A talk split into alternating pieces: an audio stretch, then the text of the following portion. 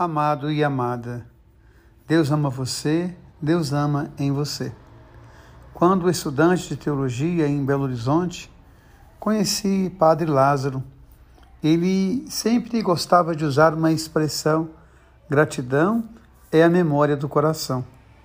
Hoje, quando nós vimos o início do livro do Êxodo, a gente percebe que o povo egípcio muito depressa esqueceu a gratidão que tinha para com José. O coração não fez memória àquele que salvou a comunidade de uma grande catástrofe. José, inspirado por Deus, conduziu o povo egípcio, como conduziu também o povo de Israel. Mas pouco tempo depois já havia se esquecido aquilo que ele fez.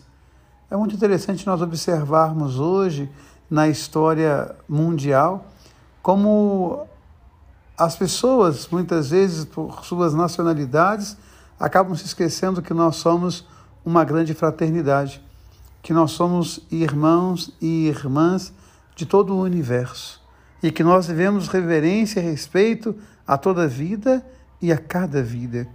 Então, essa expressão bonita, cunhada pelo Padre Lázaro, pelo menos usada por ele tantas vezes, gratidão é a memória do coração que a nossa gratidão a Deus pela sua generosidade nos faça reconhecer em cada um, em cada uma, um irmão e uma irmã. E quando nós lemos o Evangelho, a gente sabe que Mateus, no seu Evangelho, ele coloca cinco sermões de Jesus.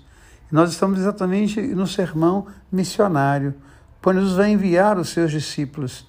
Ele fala das dificuldades, ele fala também da acolhida daqueles que, por generosidade, acolher os missionários, ainda que seja com um copo d'água, haverão de receber a graça de Deus. E, de fato, quando nós somos capazes de generosidade, nós percebemos o quanto que a graça de Deus atua em nós. Então, que nós possamos guardar sempre que Deus ama você, que Deus ama em você e que a generosidade nos faz irmão e irmã de todo homem, de toda mulher Amém.